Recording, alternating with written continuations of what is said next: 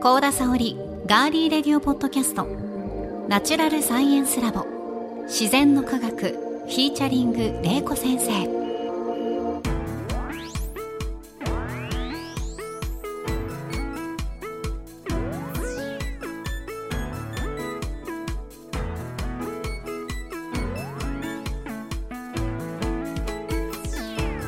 皆さんこんにちは。ガーリーレディオポッドキャスト。ガリレディパーソナリティの高田沙織です。ナチュラルサイエンスラボ自然の科学は元科学館職員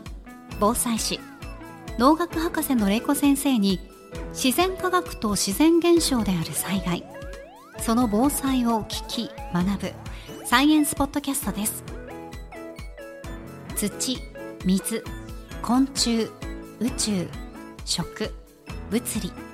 気象環境など自然科学の多彩なテーマをさまざまな視点で分かりやすく紹介しながら防災の知識や災害への備えを伝えていきます。それでは皆さんナチュラルサイエンスラボで私たちと一緒に科学しましょう。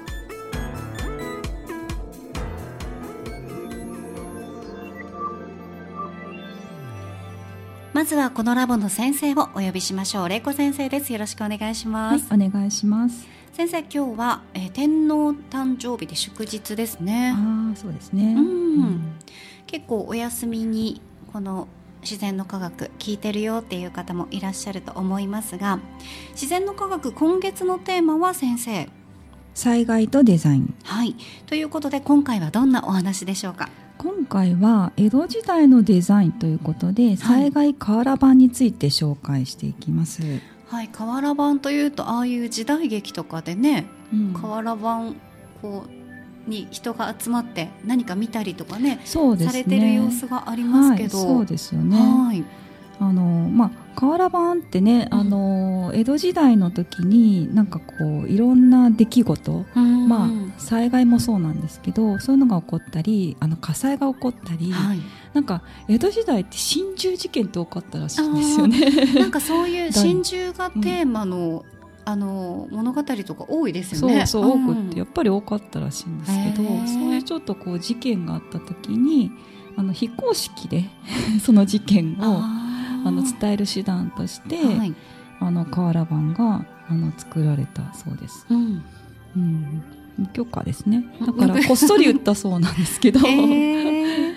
はい、それが瓦版っていうことになりますね。はいで今回実はやっぱりあの災害が起こるとそういう瓦版っていうのが出回ったので、まあ、それのあの印刷物について紹介したいと思います。はいお願いします。はい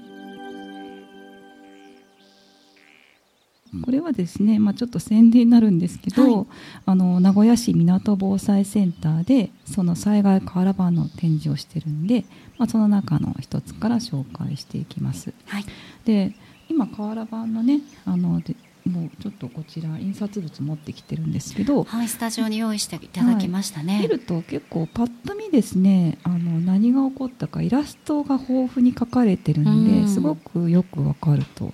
思います。はいで今回展示したのが今から170年前の南海トラフ地震ですね。で、えっとこれがですね安政元年1854年の冬ですねであの旧暦11月4日旧暦なので現在では12月23日なんですけれどもこの時にあの安政東海地震その翌日には南海地震安政南海地震っていうのが起こっています。なので名古屋とかね東海地方かなり大きな影響を受けました。あと大阪とかですね。はい。でこの地震の規模はマグニチュード8.0とすごく大きくって。めちゃくちゃ大きいですね。うん。まあ、当時ね人口少なかったんですけど死者1000人で家屋倒壊3万件以上になりました、でこの時ですね1854年に、まあ、南海トラフが起こったんですけどその翌年の1855年には安政江戸地震っていうのが起こったんです。よ江戸時代の首都直下地震、ああ、うん。それもあのこの時の次の年に起こってます。はい。なんか江戸時代はね本当に首都っていうかそこの江戸とか京都にはたくさん人がいたんで、まあ、これ結構あの影響が大きくって、まあ、死者も4000人から1万人とかになってマグニチュード7クラスって結構大きな地震だったんですけど、まあ、この当時この江戸時代ですね1850年55年っていうのは災害が起こった年になります。であのこの無視してる瓦版は安政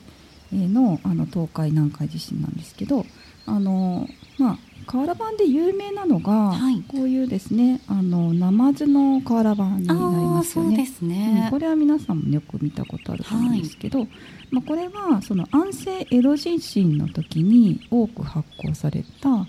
瓦版になります。でなんかなぜこうねナマズの瓦版がたくさん出たのかなと思ったんですけどちょっと調べたらですねやっぱりあの瓦版って普段はあの美人画とか役者絵っていうのを作っていて、はい、それをかなり売ってたらしいんですけどやっぱりなんか災害が起こったりするとなんかこうそういうのがね全く混乱した中で売れなくなっちゃうんですね。でその時に皆さんが見たい情報っていうと今何が起こってるかってやっぱり情報なので、まあ、それでそのあのナマズ絵ナマズが暴れたんじゃないかとかそういうことでこのナマズ絵をあのえー、瓦パンとして発行したらすごく売れたそうなんですよね。なのでこぞってこういうねあの何が起こったかっていう、まあ、地震がなぜ入れたかっていうことでこのナマズの瓦パンがその安政土地震の時はね結構多く流通したそうです。はい、はい、でえっとまあ安政のえっと東海と南海地震のあの瓦版についてえー、紹介していきたいんですけれども、まあ、これですね見ていくとあの最初ですね大阪から始まってるんですね。うんとここからですね、はい、大阪から始まって、まあ、これ一部ちょっとね今回はあのピックアップしてコマが結構あるので紹介していきたいんですけどもこの瓦版のなあの名称自体は諸国大地震大津波松代話という瓦版になります。はいで、まあ、大阪でまず地震が起こってで2番目これですねあのあと瓦版なんですけどすごろくになってるんですね。すごろくになっていてで、まあ、これすごろくで、まあ、ある意味遊びながらその災害で何が起こったかを知ることができる学んでいくってことですね。ねありますね。なんかすごいですね。そうですね。すごろくでっていうのはね、なんか斬新だなと思ったんですけど。斬新です。はい。でも時系列がわかるんですよ。だんだん何が起こってるかとか各地域で、あの大体ですね、あの宿場町で、はい、あの何が起こったかっていう情報が載ってます。で宿場町からあの飛脚があの情報を持ってきてその情報をもとにこの瓦版っていうのは実は作られてるんですね。はい、でまずですね地震が起こった後にちょっとこれ見ていただきたいんですけど、はい、あのこれですね大阪です。大阪揺り出しというふうに書かれています。で地震が起こった直後にあの大阪で入れ出した状あの様子ですね。はい、はいでこれ見てもらうとこれどこかというとお風呂場です。お風呂屋お風呂屋さん。で夕方のお風呂屋さんであの見ていただくとこの逃げてる様子っていうのがすごく分かりますね。で人々が逃げていてよく見るとおばあさんを連れて逃げていたりとか、うんうん、あと火を消していたりとか、はい、布団をかぶってこう逃げようとしている人々の様子っていうのが分かります。この時はですねあの大阪の場面なんですけど震度6ぐらいだったそうです、はい、震度6で皆さんねあのこういうふうに逃げてるっていう様子が瓦版にも、えー、示されています。でお風呂場がですねあの 4, 4コマ目のものでまあ、お風呂場なので、えっと、前にあの温泉の回でお話ししたんですけど、うん、あの江戸時代はお家にお風呂がなかったんであの皆さんあのお風呂入りに行ってたんですね銭湯の方に。で銭湯の方であの揺れが起こってでそれで裸でこう逃げてたりとか、うん、柱に捕まったりとかこの人なんかそうですね。捕まってますね、捕まったりしてるっていうのが、はい、あの分かりますね。これはあの安政南海地震の時ですね。東海があって、はい、その次の日の安政南海地震が起こった時にあのお風呂場で皆さんこうこういうような行動をしています。でこれ三角がついてるんですけどこれ風呂線っていうことであの、まあ、ペナルティーが実は、ね、いくつかこう三角印でねこのすごろくの仕掛けとしてあの示されてますね。はい、であとですねあのもう一つが、えっと、14番目なので、えっとあのまあ、名古屋市に近いところのはい、あの図になります。どちらでしょうか？これかな、はい、これですね。これですね。はい、宮桑名ということで、あの東海道の宮宿ですね。うん、とあとは桑名宿、三重県桑名市の様子になります。実はですね、この、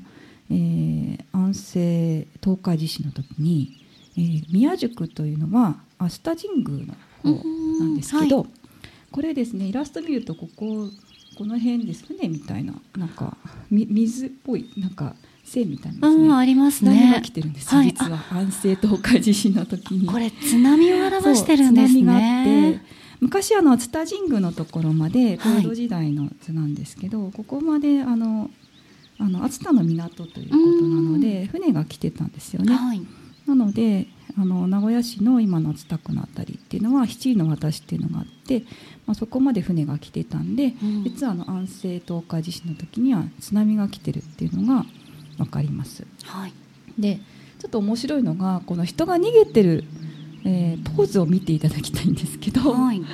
えとですねここの方とかですねあのこうやって逃げてなんかですねこうバーって。そうです。登ってません？登ってるみたいに見えますね。たりとか、うん、両手を上げて両手上げて江戸時代のこういう瓦版って、はい、なんかあね、災害起こって逃げるっていう場面だと結構皆さんね両手を上げて逃げてるんですよね今って両手上げて逃げます両手上げては逃げないですね。ね、両手下ろしてますね。なんか漫画の世界だと。なんかちょっと漫画っぽくないですか、ね、この瓦は、うん、はい、なんか漫画の世界だと両手上げて逃げるっていう場面はあるんですけど、うんうんうん、実際江戸時代の人は両手を上げて逃げてたそうです。え、うん。でこれなぜかというとなんでですか？なんかですね、うん、なんかなんこう手を振ると、はい、あの着物がはだけるからだそうです。あうん、ちょっとこれあのこの監修者の方に聞いたんですけど着物が手を振ると着物がはだけるから、うん、江戸時代は、まあ、例えば災害時逃げたり何かあって逃げる時は皆さん両手を上げて逃げたと。そうです。であとはあのここにはちょっとはっきり示されてないかもしれないんですけど、はい、あの右手と右足左手と左足を同時に出して逃げたそうです。わかります？こういうことですね。今私やってますけど。右右足と右手、うん、左手と左足っていう感じで。緊張したお遊戯会の子たちがね、うん、あの出てくる時にたまにいますよね。そうそう ロボットみたいな感じでね出ちゃうなんか当時南波歩きっていうそうなんですけど南波歩き。南波南波。ってカタカナで南波歩き。はい。南波っていうそうですね。でこれはあのこれもなんか着物が着崩れないように歩く当時の人の歩き方なので、うん、まあ、例えば河原場見た時に人が出てきて歩いてるとか、はいまあ、この方もそうかな、はい、逃げてるとかいう時のあのポーズについても、ぜひ注目して見てもらうといいか面白いかなというふうに思いますね。はい、でこれ大体ですね、まあ、災害が起こってるようなあのイラストが多いんですけどもあのこの富士山のイラストもあるんですね。これこれはですね日本一の高鉱山富士って書かれてるんですけどなぜかこれだけなんかめでたく春の雪って書いたんですよ。なんかそんなに周りなんかいろんな津波とか災害が起きてるのに。何かなんていうか穏やかな景色が書かれてるんですけどです、ね、なんかこう無事を知らせるっていうようなそんなお知らせもこのあの瓦版のコマでは示されてますね、はい、なぜこれ富士山のことが書かれているかというと、はい、実は南海トラフ地震もそのこの安政東海南海地震の前に1707年に宝永地震っていうのが起こってます。これは本当にあの今まで最大の南海トラフ地震で、まあ、静岡県から四国まで本当に震源になった大きな南海トラフ地震なんですけどこの時に宝永地震が起こってから49日後にあの富士山が噴火して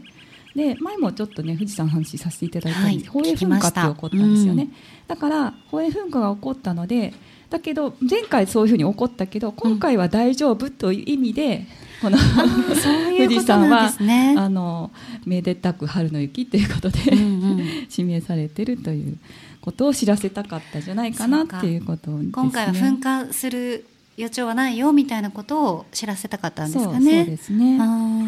であとですね、はい、あのこの安政東海南海地震ではあの実は東北陸でもあの入れたそうなんですよね。だからここに越前敦賀地震って書いてますね。でこれ福井県の敦賀市になります。はい、でやはりあのこの地震が起こった月が12月なので雪が降ってるんですよね。でよく見ると雪で家屋が傾いてこれ傾いてますよね。うん、傾いてますね。で外に避難してる人が見えると思います。なのでこの時もね本当にあの12月だったので冬だったので、まあ、外に避難っていうのはすごい寒かったんじゃないかなっていうのが想像されます。でここに書かれてるのがなぜかこう「夜直り夜直り」って書いてあるんですよこれ。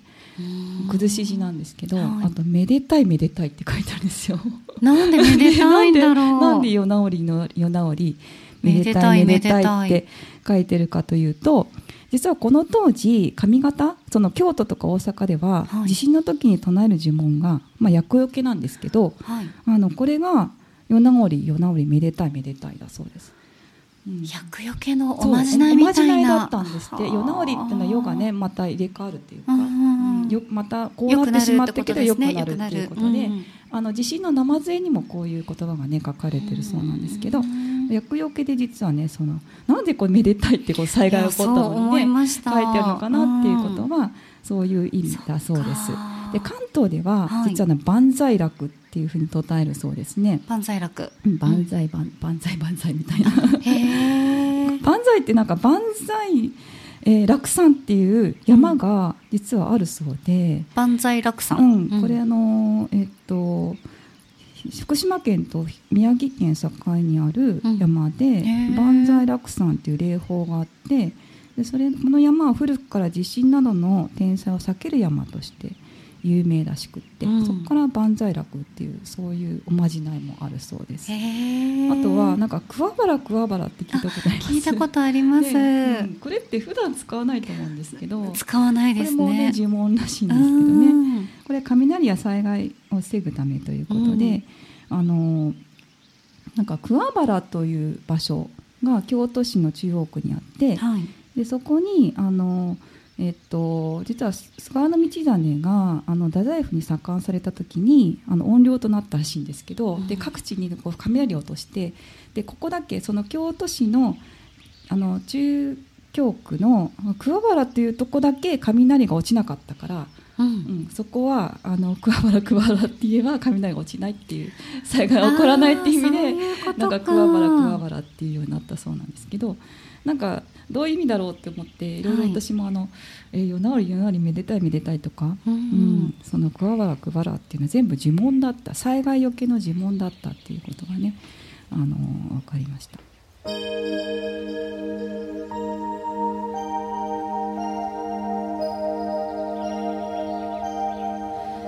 まあ、そのようにね、まあ、いろんなあのこのコマがあってあのいろんな解説もあるので、まあ、ぜひねこの瓦版もねあの見てほしいと思うんですけども、はい、これはですねあの名古屋市港防災センターでは2月26日まで展示中ですのでこの瓦版のね。なのでぜひねあの見に来ていただきたいと思いますし実はこの瓦版ですねあの防災専門図書館のページでもあのこのデータを見ることができます。なのであのどんなものか見たい方はあのウェブページをノートに貼っとくのでそこから結構細かいところまで見れるんですね、まあ、データでこういうものって。なので見ていただきたいと思います。あとはこの解説本なんですけど、はい、このすごろくで学ぶ安政の大地震というのがありましてでこれですね平井先生という方が書かれてるんですけど、はい、これ一コマ一コマ全部解説があるんですね。で非常に詳しくね載ってますのでこちらもあの本もねあの購入もアマゾンとか、はい、これ風会社というところが出してるんですけどそこで買えますのでこちらも興味がある方はぜひ購入したりしてあの見ていただけたらいいと思います。であとですね、まあ、この瓦版自体がタイトルがあの諸国大地震大津波松代話というタイトルなんですよね。なのでこのタイトルにあるように、まあ、松代まで伝えてほしいって実は瓦版なんですよね。そうですね、うん、なので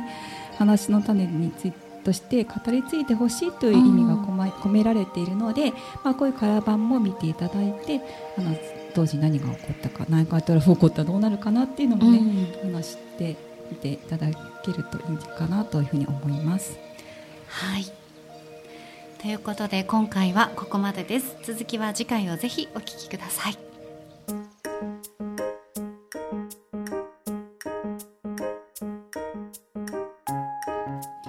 さあ玲子先生この自然の科学では防災士でもある玲子先生からリスナーの皆さんへ防災の豆知識や防災ワンポイントアドバイスを毎回一つ教えていただいています。今回は何でしょうか？今回はデマを拡散しない方法をお伝えしたいと思います。はい災害時に多くある問題の一つですよね。そうですね、うん、毎回やっぱりありますよね。はい、今回能登半島地震にもあったと思うんですけど、あのちょっと前あのこの前の時間でさっきあのえーと、瓦版江戸時代の瓦版の災害瓦版。したんですけどね、はい、面白かったです。実はあの江戸時代のこの瓦版にもデマが入ってたんですよね。え今これスタジオに入れていただいたこの瓦版にもデマがあったんですか？そうですね。あのこの、はい、えー、この神原吉原って書いてあるんですけど、はい、丸焼って書いてあって、うん、実はの神原吉原っていうのは現在の静岡県清水市の場所の名前になります。うん、神原吉原。で、うん、あのこの時ですねあの実は火災があったっていうことはあの文記録としては残ってるんですけどこれ丸焼けって書いてあるんですけど、はい、丸焼けほど火災はなかったそうです。ああそういうことか、うん、であとはまあ本当に火災があったかどうかっていうのがやっぱり不明だそうで,、で小規模の火災がその人々の声で伝わるうちに話が大きくなってしまったっていうのが、このコマは分かってるそうです。そんな昔から、はい、そうなんデマがデマがあったんですね。やっぱ人が伝えるっていうことだとデマになってしまって、まあ当時はね、はい、そんなにあのスピードが速くなかったと思うんですけど、まあ現在はメールとか SNS とか、ね、はい、X ですね、うん、ツイッターで旧ツイッターで非常に速いスピードで拡散してしまいますね。めちゃくちゃ速いです。うん、で私が実は遭遇したあの過去のデマなんですけど、はい、あの2011年の3月11日に東日本大震災の時のデマとしてはこれ実際私の携帯にも届いた情報なんですけども、はい、まあ、その当時ですねあのコスモ石器の爆発が起こったとか、うん、あと有害物質がそれで降ってくるとかあ,、と放射能の雨が降ってくるとか、であのそういう情報とかあと放射線対策にイソジンがいいとかわかめを食べましょうとか。めっちゃ流れてきましたね イソジンとわかめそうですよね、ね、あとあの放射線が高い場所だからあるから公園で遊べないっていう情報が東京ではね流れて私東京にいたんですけど流れてたんですよね。ですごいやっぱりデマってどんな災害でもあのそういうのがあの拡散されますね。あと今今回の能登半島地震でも人工地震が起こったとか、うん、あんな大きな揺れだと人工地震じゃないかとかあの滋賀原子力発電所のあの、えー、とこれツイッターで出てたんですけどそれは間違いですということで、うん、あの原子力発電所1号機2号機の変圧器油漏れによって火災が発生したっていうそういう報道とかがもうデマであの流れていました。うん、あとはあの救助を要請するデマですね。多いですね、うん、これ動けないとか家が崩れてしまって助けを呼んでるということでなんか住所とともに流れたりしたんですけどこれ結構ですねなんか調べてみると海外のツイッターだったらしいですね。元を調べると、うん、海外から発信されたんで、まあ、デマだって分かったらしいんですけど、まあ、そういうデマもあのいくつかね今回も見られました。じゃあですね SNS にのデマに惑わされないためにはどうすればいいかっていうことなんですけど、はいあの私がその東日本大震災の時にあの私が受け取った時にあこれはおかしいって分かったものきっかけとしてはあのコピペして皆さんに知らせてくださいって書いてあったんですね。うん、それだとちょっと、うん、ちょっとあこれは本当にコピーして知らせる情報かなって思ったので、うんうんうん、私は拡散はやめたんですけども、まあ、例えばそういう情報が書いてある皆さんなんかこれは皆さんに必要な情報だから回してくださいって具体的に書いてあるとあおかしいなってまず思ってほしいんですけども、あとはですねあのその情報が最新の情報なのかっていうことで。あのやっぱ津波が来るっていう時に津波の画像が過去の津波の画像であったとかね、はい、そういうことも今回あったそうなんで、まあ、最新の情報が流されているかどうか。あと情報ソースが安全かどうか。例えば行政だったりとかそういう、ね、ちゃんとしたところがちゃんと流している情報なのか。発信者がね専門家であるのかとかね。あとはその情報が他ではどのように言われているのかとかまあ、そういうものを必ず確認してからあのその情報を受け取ってほしいと思います。なのでなんかですねやっぱ善意で安易にこうなんかいろんな皆さんねあの必要なんだと思ってリツイートしてしまうんですけどもリツイートっていうのはちょっと自分では一回こう間違った情報ではないかって確認してからねぜひリツイートとかあの質の情報をあの皆さんに知らせてほしいと思います。はいだとですねあのもう一つなんか雲が地震雲じゃないかとか。多いですね、うん、それもよく見ますよね、はい、もうすぐ大きな地震が来そうみたいなね、うんそう。地震雲とかね、ね、地震雲って実際は昔は本気で研究されてたそうですね。あそうなんですね。そういうがね私いつたくさん見たことがあるんですけど。でも今はねそういう地震雲で、うん、あの地震の前兆になるっていうことは全くありえないので、まあ、そういうのはしない方がいいと思いますね。でなんかですねこういうあのデマがどんどんこう回っていくっていうのはやはり日本なんかいろんなこういきなりですね普段と違うことが起こった時に人間っていうのはあの何が起こったのかっていうのを理由を求めるからだそうなんですね。なので、まあ、それで、まあ、こういう理由なんじゃないかこういう理由なんじゃないかっていうことで皆さん間違った情報を広げてしまうことがあります。なので、まあ、一呼吸不安になるとねやはりどんな何が起こったかっていうのは知りたいっていうのは分かるんですけどもまず一呼吸置いてからそれが本当に正しい情報かどうかっていう判断する、まあ、情報リテラシーっていうのを、まあ、これを聞いた方はね是非あの身につけてほしいなというふうに思います。でまあ、防災アクションっていうねあの出展でもう少し詳しい説明もあのまたノートにも貼っておきますので、はい、またそちらもご覧いただければというふうに思います。はい。今回は先生にデマを拡散しない方法。これ災害時にとっても大切ですね。こちらについて教えていただきました。ありがとうございました、はい、このしぜんのかがくは毎週金曜日に配信します Firstory、 Apple Podcast、 Spotify、 Google Podcast、 Amazon Music ほか、いろいろなポッドキャストアプリやサービスで番組をフォローしてお楽しみください。番組 X のアカウントのフォローもお願いします。ご感想や玲子先生に聞いてみたいことは、お気軽にメッセージフォームや X のメンションやコメント、引用リポストなどでお寄せください。ハッシュタグは自然の科学とガリデリの2つをセットでつけてくださると番組スタッフがチェックできますのでよろしくお願いします。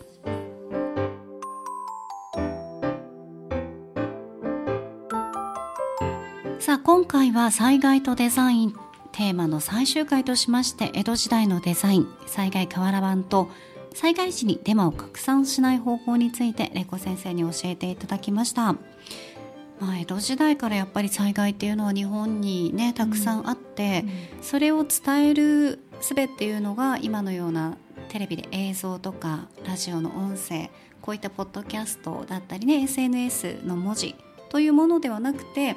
絵とちょっとした文字で伝えるそういう瓦版も災害に役立っていたんだっていうのも分かりましたし、うん、そうですね、うん、はい。うん、今でも残ってるので、ね、私たちが何が当時起こったかって分かりますよね。ですね、うん、で先生がおっしゃってたみたいにそのタイトルにもなってるように後世にも残してほしいですよ、うん、ちゃんと語り継いでくださいねっていうのを、こうやって実際に先生とかがこう、えーと、展示して、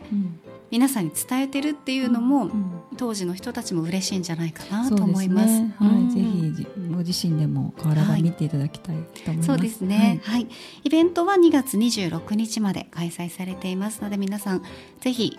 えー、名古屋市港防災センターに足を運んでいただきたいと思います。さあ玲子先生今回は災害とデザインについてお話伺いましたがいよいよ3月、まあ、早いですね。もう3月です、はい、やってまいりますが、はい、3月のテーマ教えてください。そうですね。3月はあのお話としては実は私があのインドに、うん。1週間ぐらい行きますので、はい、ちょっとお出かけガリレデーの自然の科学版として、お話をしていきたい。2週にわたってお話をしたいと思います。はい、お願いします、はいなのでまあインドの食の話だったりとか、うん、インドの神様とか、はい、そういうお話お寺も行くんでそういう話ができたらいいかなというふうに思います。そうですね。今のインドがどうなってるかとか、うん、ちょっと先生にいろいろお話してほしいです。なんか IT が発達したハイ,、ハイデラバードっていうところに行くんで。あのどういうね皆さんあの生活しているのかとか、まあ、変わったとこと変わらないところがあると思うのでまあ、そのあたりお話できたらいいなというふうに思います。はいそして後半はあの、えーと、ゲストでのお呼びしたいと思います。あとの2回はですね、はい、あの宇宙好きのサイエンスコミュニケーター子供が宇宙飛行士を目指しているお母さん女性ですね。に登場していただきます。なのでなんか今ですねあの月探査でね話だったりとか、あと H3 ロケットが実は2月に打ち上がりますので、まあ、そのお話だったりとかそういうあの JAXA とかあのそういう月探査の IS、えー、ISS ですね。そのあのお話とかあのウェブサイトとかイベントも結構やってるそうなんで、うん、まあ、そういう皆さんが楽しめる宇宙の話題についてまず最初にお話しします。であとはあのこの彼女のお子さんがあの種子島に宇宙留学に行ってるんですよ。そんな留学があるんですね。で 宇宙留学に行ってどんなことをしてきたかとか、あの実は種子島って宇宙芸術祭っていうのやっててで彼女それを担当してたんですよね。はい、でその時にどんなことをやってあのどんな反響があったかとか、まあ、そんな話についてもあの、まあ、楽しい宇宙の話が聞けるんじゃないかなというふうに思います。はい3月もぜひ皆さん玲子先生のいろいろなお話楽しみにしていただきたいと思います。ガリデリ自然の科学ここまでのお相手は？小場玲子と。私高田沙織でした。皆さん来月もどうぞお楽しみに